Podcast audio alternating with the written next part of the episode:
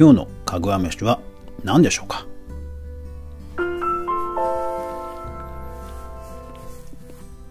こんばんは。YouTuber のかぐわです。この番組は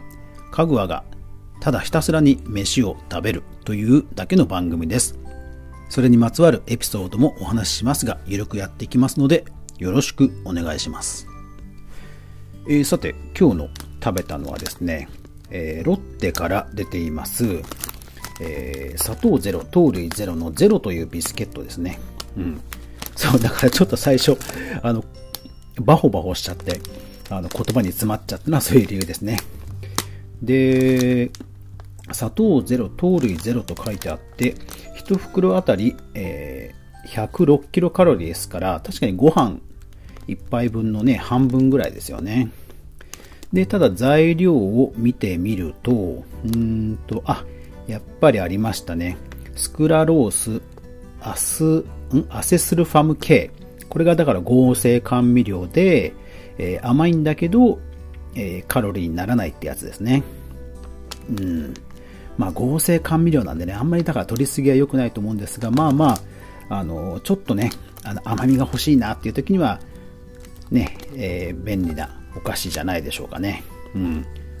でもこれあれだ、加工所が鈴木加工株式会社って書いてあって、ロッテは本当販売だけなんですね。へえ。なるほど。で、なんでね、私こういう材料成分とか、あの、見ちゃうか、こう、細かく見てしまうかっていう話を今日はしたいと思います。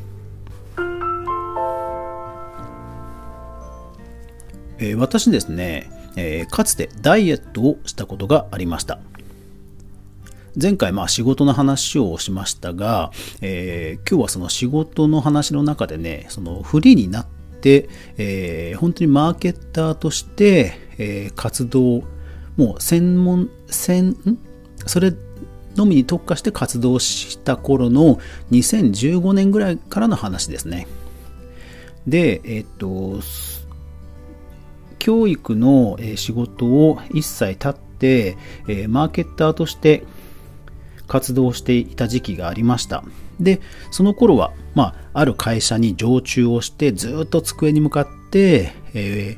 ー、ウェブサービスの立ち上げを手伝ったりとか、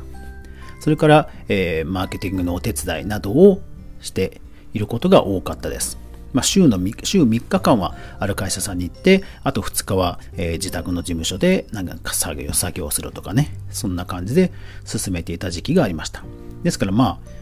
要は運動不足、えー、机に向かいっぱなしで、えー、運動不足になった時期があったんですね。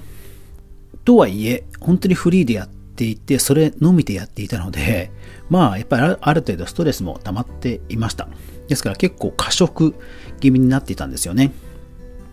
で、ある時、体重が70キロを超えて、あ、これはやばいなと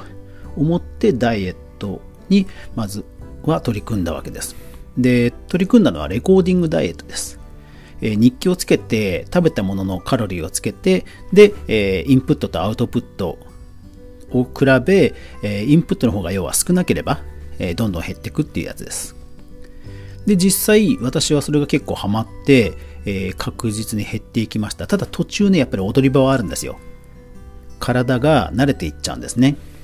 ですから2回ぐらい踊り場があって、えー、体重を、えー、と57キロぐらい、だ13キロぐらい落として、え、で、たださすがにもうだいぶやつれてきて家族にも心配されて、えー、まあそこでやめたという感じです。そうなん。13キロぐらい、なんだかんだで最終的には減らしましたね。うん。で、その時に、えー、大体、この食べ物は何キロカロリーとか、えー、このパンは何キロカロリーとか、えー、パンを作るにしても、え、何パーセント全粒粉を入れるとかなりカロリーが減るとかですね。まあ、もともと凝り性という性分もあって、そういうなんか、あの理屈でダイエットをするやり方にある意味ハマったところもあって、えー、13キロ落とせたんですよね。ですから今でも結構この食べ物は大体何キロカロリーとかっていうのは大体頭では分かっています。ただ、えー、そこでですね、悲劇が待っていたんですね。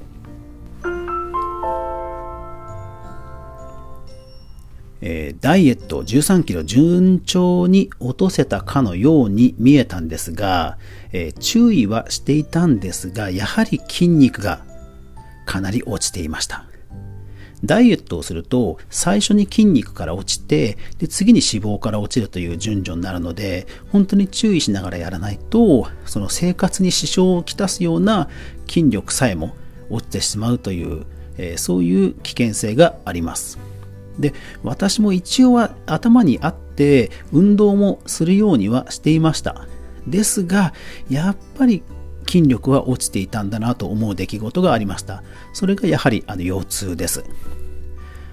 あの、ぎっくり腰にこそならなかったんですが、本当に慢性的に腰が痛い、それからあと、えー、肩甲骨、背中の肩甲骨が痛いというような、えー、痛みに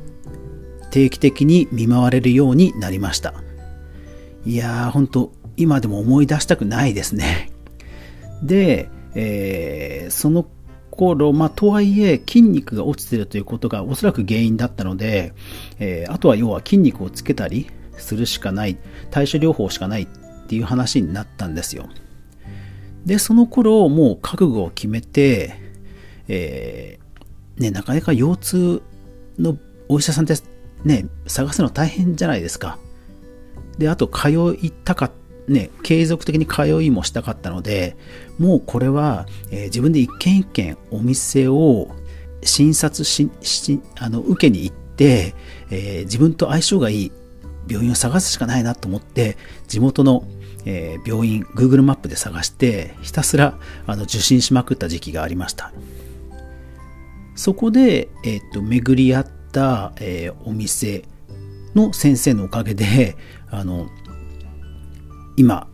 あの、週に2回ジム通って筋力を保つことで、えー、ようやく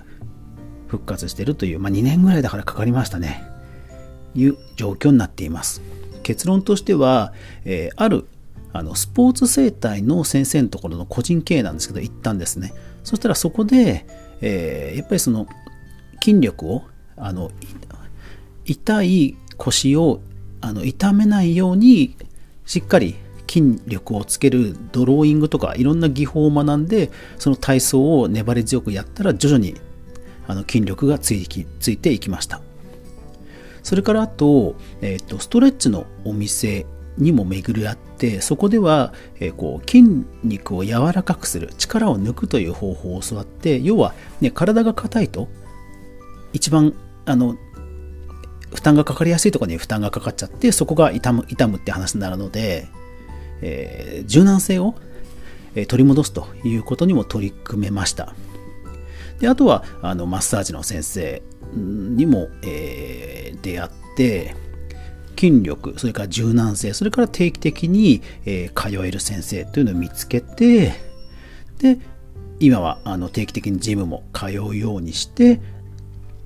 おかげさまで、えー、普段の生活はね支障が出なくなるようにまでは回復したという形です。まあ、今でも重い荷物を背負って丸々一日歩きっぱなしだとさすがに腰痛くなります。